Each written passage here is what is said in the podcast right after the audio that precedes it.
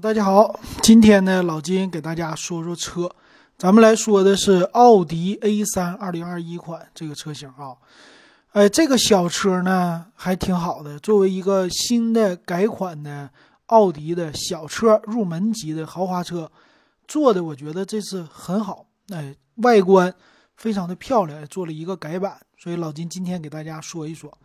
那这个车型呢，它2021款推出了有十二款之多啊，这款特别的多。那主要是两大系列，呃，第一个系列呢就是短版的两厢车，呃，是一个。呃，属于是二零二一款的叫 Sportback 这么一个车型，呃，它一共有六种，售价呢从二十万三千一的指导价到二十四万三千二，也就中间差了四万块钱。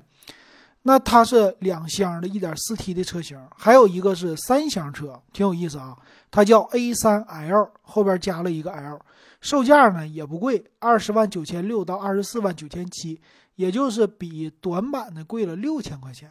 那一共是十二款的车型，那我们呢一一的来看一看，先看看这两款车型的外观，呃，做一个比较之后呢，我们再来看看详细的参数。那老金呢其实是喜欢车，但是属于不是那么特别懂车，门外汉，所以呢给大家一起咱们解解馋。那咱们看看这个 A3 的车型外观啊，这次的外观呢可以说是小车里边做的特别好的。为啥呢？它的顶配车型整体的外观和传统的 A 六啊、A 四啊这些车型相比的话，特别的犀利，非常有时尚感，也是非常的年轻，很受年轻人的欢迎。比如说，老金现在看的图片里最顶配的车型，它是一个前面非常大的中网，属于是六边形的这种大嘴的造型，而而且呢，整个的前脸给你看起来是非常的凶悍。呃，棱角分明这样的感觉，呃，是不能说是那种肌肉感，但是，哎，这种的棱角特别多，显得非常的有力量，这样的感觉。那前面呢，它是一个大的进气格栅，车牌子放在中中间的位置，而且顶配的车型在于两边的位置有非常大的像进风口一样的蜂窝状，这属于是，呃，在保险杠的那个位置，所以看起来整个的造型啊，特别的。层次分明，这种的感觉。另外，再一个呢，就是它的大灯。这次的前大灯和之前不一样，之前是那种的正常的规则型的大灯，这次做了一个，是属于是什么呢？好像是两方向的那种的箭头。其实它灯里呀也有更好看的功能，灯里呢。我们在照片上可能看不太清楚哈，灯里是那种叫箭羽式的。什么叫箭羽式？就是箭的尾巴，以前古代设的那个箭尾巴的造型，做的特别好看。那背面好像是鱼骨一样的。那奥迪呢，也都称为灯厂，嗯，所以它的车型的，呃，这个前边后边的车灯啊，大家就不用说了，一定非常的好看。这比之前的奥迪的 A3 其实。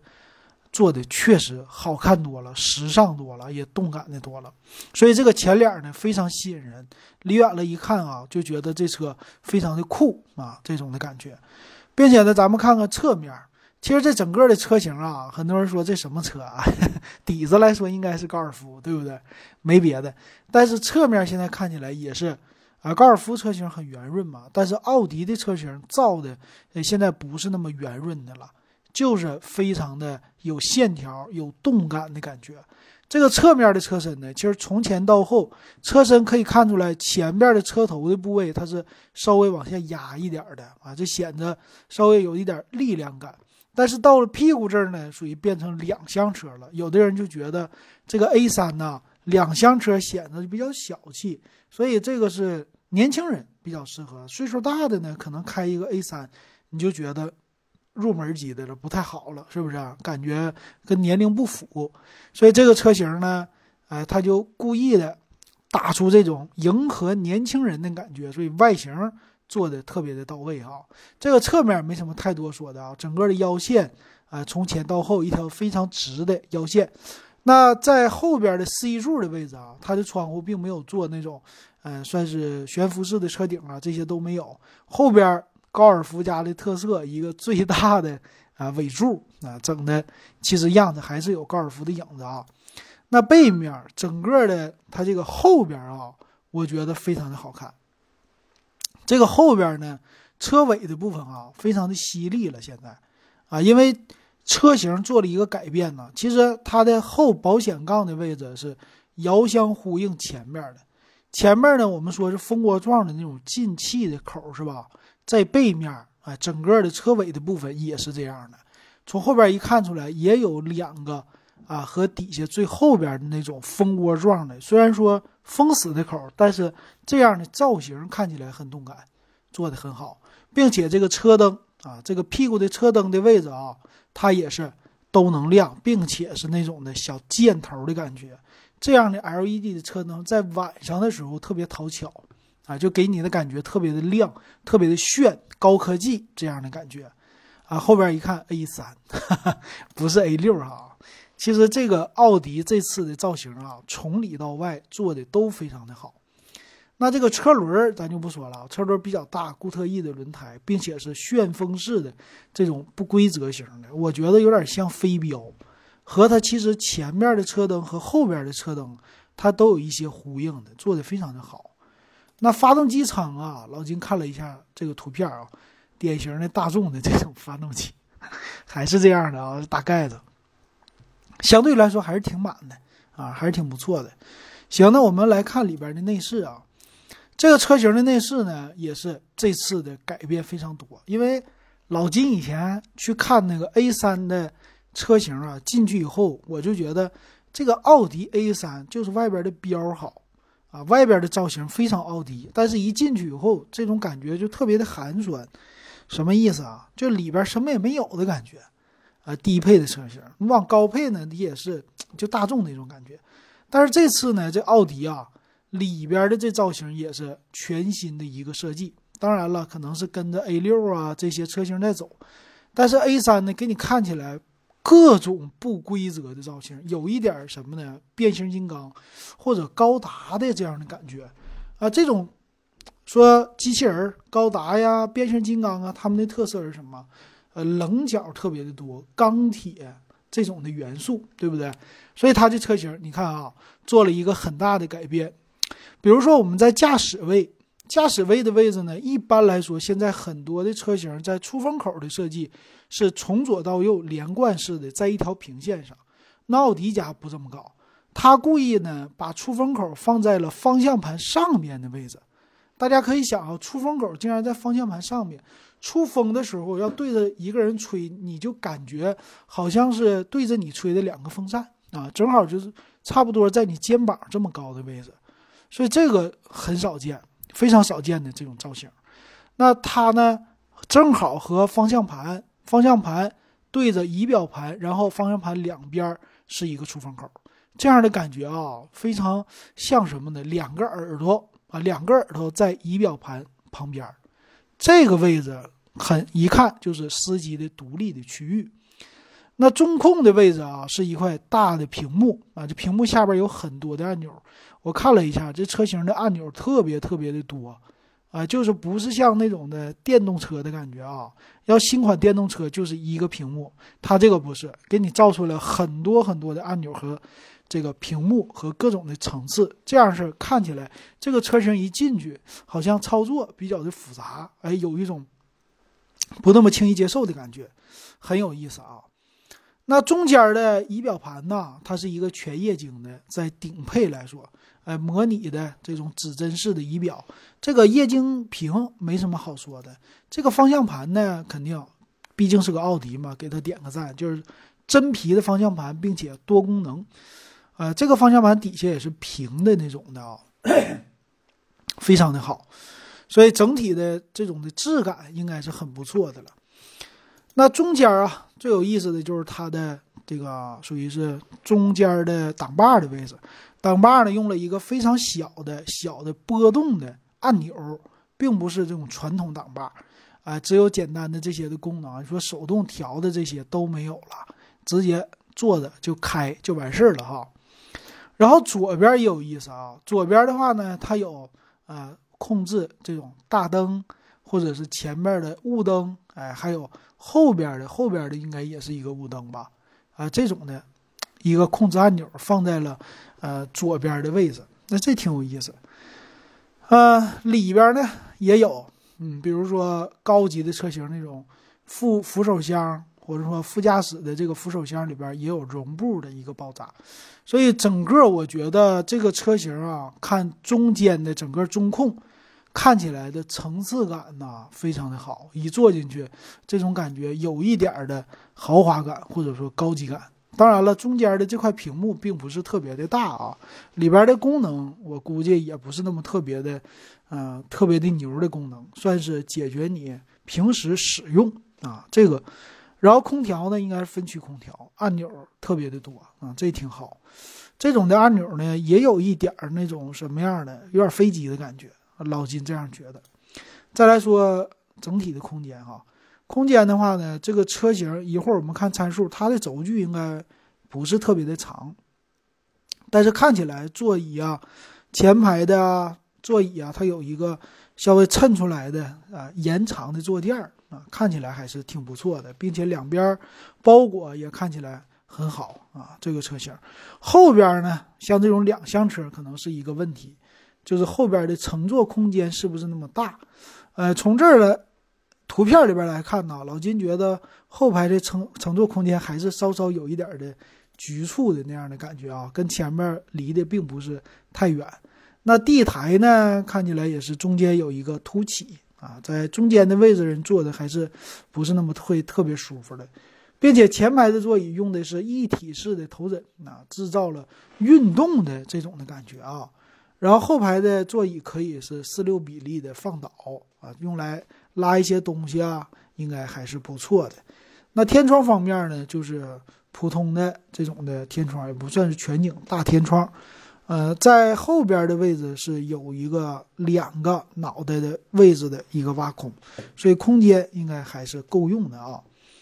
那我们再来比较一下 A 六 A 三 L，说错了啊，A A 六啊，总说 A 六 L。这个 A3L 呢，相比于 A3 呢，这个两厢呢，它就收敛了一些。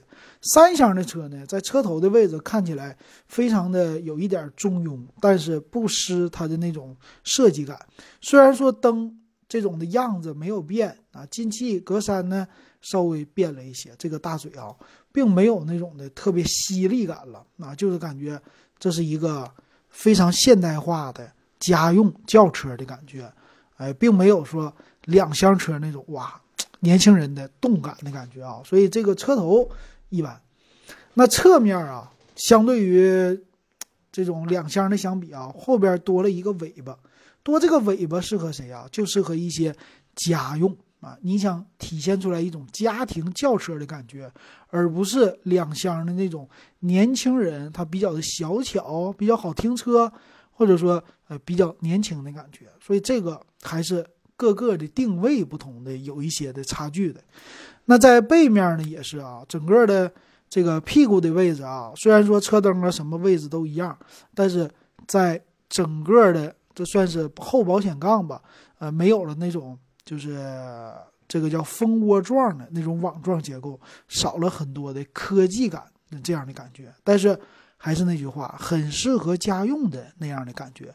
虽然说屁股它的尾箱稍短，但是三厢和两厢它就是有一些不一样。比如说在 C 柱的位置，它更加的柔和和倾斜了；但是在两厢啊，这个 C 柱的位置呢，它是非常的垂直的，啊，显得后边特别的粗。那三厢呢，整个的感觉和宝马的一系很像，就是后尾箱是一个小屁股。嗯，这样的感觉，发动机舱啊，应该没有什么太大的变化。那我们看一下内饰啊，其实整体的内饰呢，他们做了一个小修改，也就是座椅方面，它并不是全黑的这样的座椅了，而是有白色的座椅，这兼顾于家用的。但是里边的按键呢，这些都是一样的。那再来看空间吧，空间的话，这两个车型应该差别不是特别的大哈。整体的充空间看起来，在三厢版，嗯，和两厢版都是差不太多的吧。这种空间也不会特别的充足啊。那座椅也是一样的啊，一体式的座椅。但是还是那句话，它因为用了白色的内饰，这个座椅会看起来感觉稍微好一些啊，就是家用的那种中庸之感啊，并不是年轻人的要动感的全黑的非常酷的那样的感觉没有体现出来，这是老金哎感觉的。OK，那我们最后呢说一下这个车型的详细参数啊。详细参数方面呢，十二款的车型，我们来看一看啊，不同的地方到底在哪里？售价呢也是从了二十万三千一到二十四万九千七，等于说二十五万以下。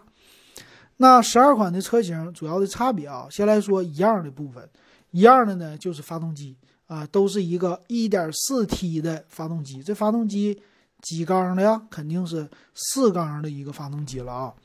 那发动机的参数呢？是 1.4T，1.4T 听着这么耳熟，是不是？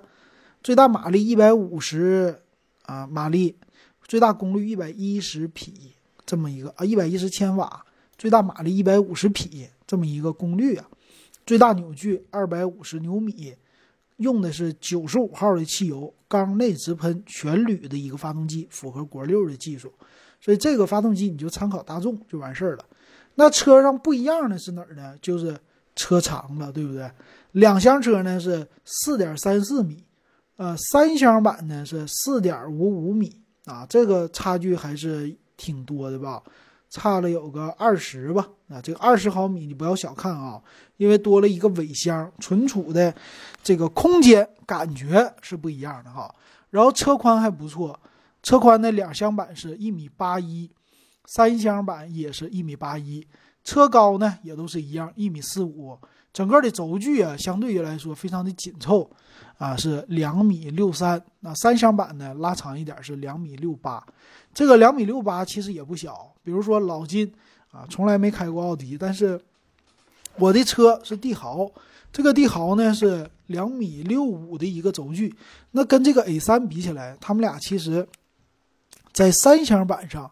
可以说，参数上啊差不多，但是宽度会比奥迪 A3 L 小一点，所以这空间一般家用来说啊，你的预算有限也够啊，我觉得这空间也够了。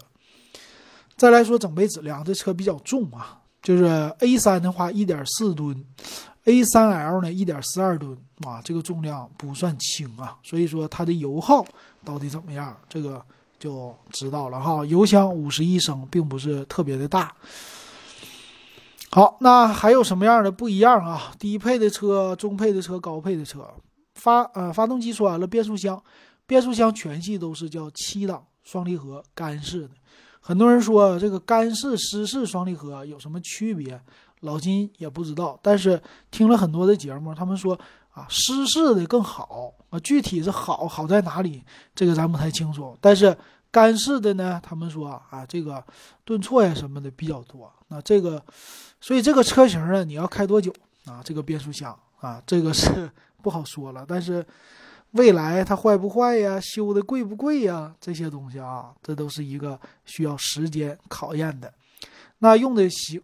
驱动形式前置前驱的，前面是麦弗逊独立悬挂，后边是多连杆的独立悬挂。那毕竟车的价位在这儿，整个车电动助力承载式的车身，前后都是盘式的刹车，电子驻车加非全尺寸的备胎。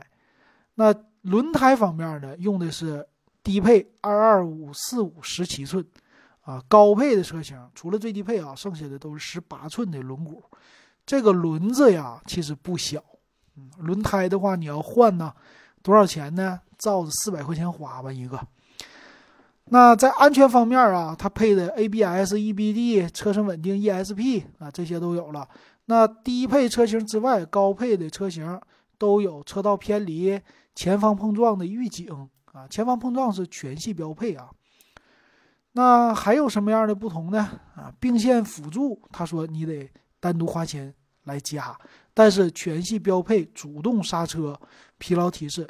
这个主动刹车和前方碰撞预警这玩意儿有是非常好的，比没有强。但是通过老金看这些视频呢，有的车型虽然有，但是刹不住啊。所以真正好不好，到时候大家还得看人家的评测啊，真正的杀起来看一看。那气囊方面呢，做的很足了。带的是主副驾驶气囊，前排的侧气囊，全系都是这样的，侧气帘全系的标配，后排的安全气囊啊，侧安全气囊你需要加一千五百块钱来选装，这一点上低配高配全都是一样，这有一点儿不一样哈，我老金觉得有点诧异，为什么？他们竟然都一样？那我这个安全性配置，那这个车差了五万块钱就差在哪？只差在什么豪华了？是不是？安全性没什么区别啊，所以这点挺好。那胎压监测啊，儿童座椅接口、安全带 VG 全系标配。再有什么呢？你看差在哪呀？低配车型没有前雷达，高配有前后雷达加倒车影像，低配车型都没有。那还有什么车侧的三百六十度的环影这些呢都没有啊，挺有意思。定速巡航也全系的标配了啊，L 零级驾驶和 L 级一级驾驶差在于低配和中高配这么一个差别。那这个车呢还有自动驻车全系标配，上坡辅助、发动机启停全系的标配，还有驾驶模式稍微有一点不同啊。除了最顶配有标准和 Eco 模式以外，其他的都是运动模式啊。这个调教还是挺有意思的吧？那天窗方面，最低配是没有天窗，其他的配置呢是一个单天窗。其实这个天窗可有可无的东西啊，但是大家还是喜欢。再有一个就是进取运动型和进取智雅型的区别了。运动型呢，他们有运动外观套件，也就是老金看到的那样的非常漂亮的，哎，这个是蜂窝状的那种的感觉啊，蜂窝状的，我觉得特别的好看啊，还是有运动套件的比较好。那差别呢，其实售价一模一样，没有任何的区别，十七万啊，不对啊，二十万出个头，你就可以官方指导价买这个带运动套件的。所以两厢版呢，整的还是挺好。三厢版也有带运动套件的啊，这一定要买带运动套件的啊，确实漂亮。全系标配铝合金的轮毂，方向盘都是真皮的，支持四项调节，上下前后这样的调节，而且全系方向盘都没啥区别，多功能的啊，带换挡，换挡应该是拨片吧。方向盘还有行车电脑全彩的啊，仪表盘这个液晶也是全液晶的，竟然全系都一样，那就差在哪儿呢？差在尺寸，高配的十二点三寸，普通配的十点二五寸。再有全系竟然标配电动后尾门，两厢车、三厢车不带，所以两厢车电动后尾门我觉得挺好啊。再有发动机防盗、中控锁啊，这不用说了，无钥匙进入啊，无钥匙进入竟然没有，要加两千块钱全系，无钥匙启动有，嘿，这点有意思啊。再来看座椅吧。座椅的形式呢，就是织物座椅，啊，如果你要想真皮的，你就得加钱九千块钱，呃，这个除了最顶配之外，无论是两厢还是三厢，都是啊织物座椅。那两厢呢，从二十万零五的啊，三厢说错了啊，三厢的话是皮质混搭，啊，这个座椅上面稍微有一些的不同啊，座椅都是运动风格的，那两厢、三厢的话也是。啊，就是咱们说的，它的头枕不能动。那再看看还有什么啊？这带腿托啊，挺好。然后座椅副驾驶前后移动，呃，调节的话呢，是不是电动调节呀？电动调节没有，最顶配电动，其他手动。那座椅加热需要花钱，加两千块钱安装。啊，其他方面就是中控了，是不是？中控的话，屏幕不一样。屏幕的话啊，全系一样啊，说错了，都是十寸的这屏幕，带道路救援、车载蓝牙、CarPlay，还有一个手机映射。手机映射应该 CarLife 吧？它这里没有写。带语音识别。那多媒体的接口呢？是 USB 和 Type C 都有。呃，前排、后排各两个这样的接口，全系都一样。那品牌的音响方面啊，音响是，我看一下啊，是全系八个音响啊，这音响挺多。那可以选装六千块钱 BNO 的音响，然后远近光都是 LED 的，带日间行车灯和自动大灯。车内你可以加两千五选择氛围灯，挺有意思啊。呃，还有前大灯雨雾模式啊，非常的好。那车呢？车窗方面，前后排都是电动车窗，全系车窗是一键升降，带车窗防夹手，呃，整个的外后视镜也是带电加热和电动调节的，但是没有什么折叠，折叠最顶配才有。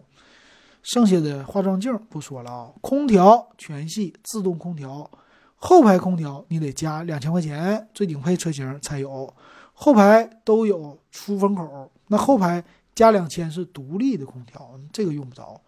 剩下就是什么温区的控制啊，PM 二点五过滤的这些的，这就没啥了啊。再有就是一些运动的方式了啊，有很多什么介绍的，这个不多说了。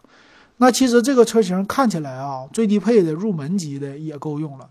那入门级的售价能多少呢？有车主的参考价，老金看了一下是十七万五千六啊，车主参考价。那全下来二十万之内就搞定了，是吧？两万块钱购置税，再加上乱七八糟的一万三万块钱啊，也就是二十万，刚刚出个头就可以买最低配。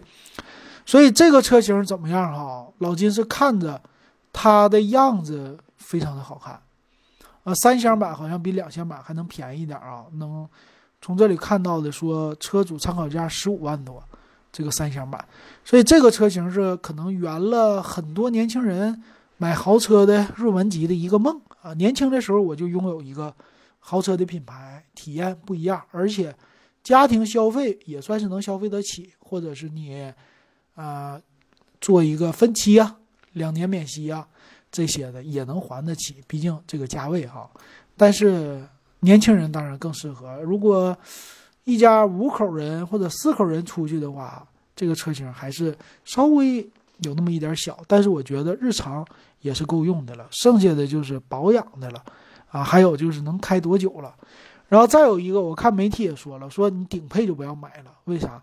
顶配的售价，你已经能买一个低配的 A 四了，啊，奥迪 A 四作为家用还是非常好的，用个几年也是挺不错的。A 三呢，毕竟给人看起来还是有点小，所以大家可以实地去 4S 店去看一看，到底比较一下。但老金觉得这轴距啊，你要是买一个三厢的，加上运动套件，一般家用也算是挺不错的了，挺够的了啊。行，那今天这个奥迪 A 三老金就给大家说到这儿。如果你喜欢我节目，可以给我留言，我继续给大家说车。老金同时也说科技类的东西啊，欢迎关注我的节目。今天咱们就唠到这儿。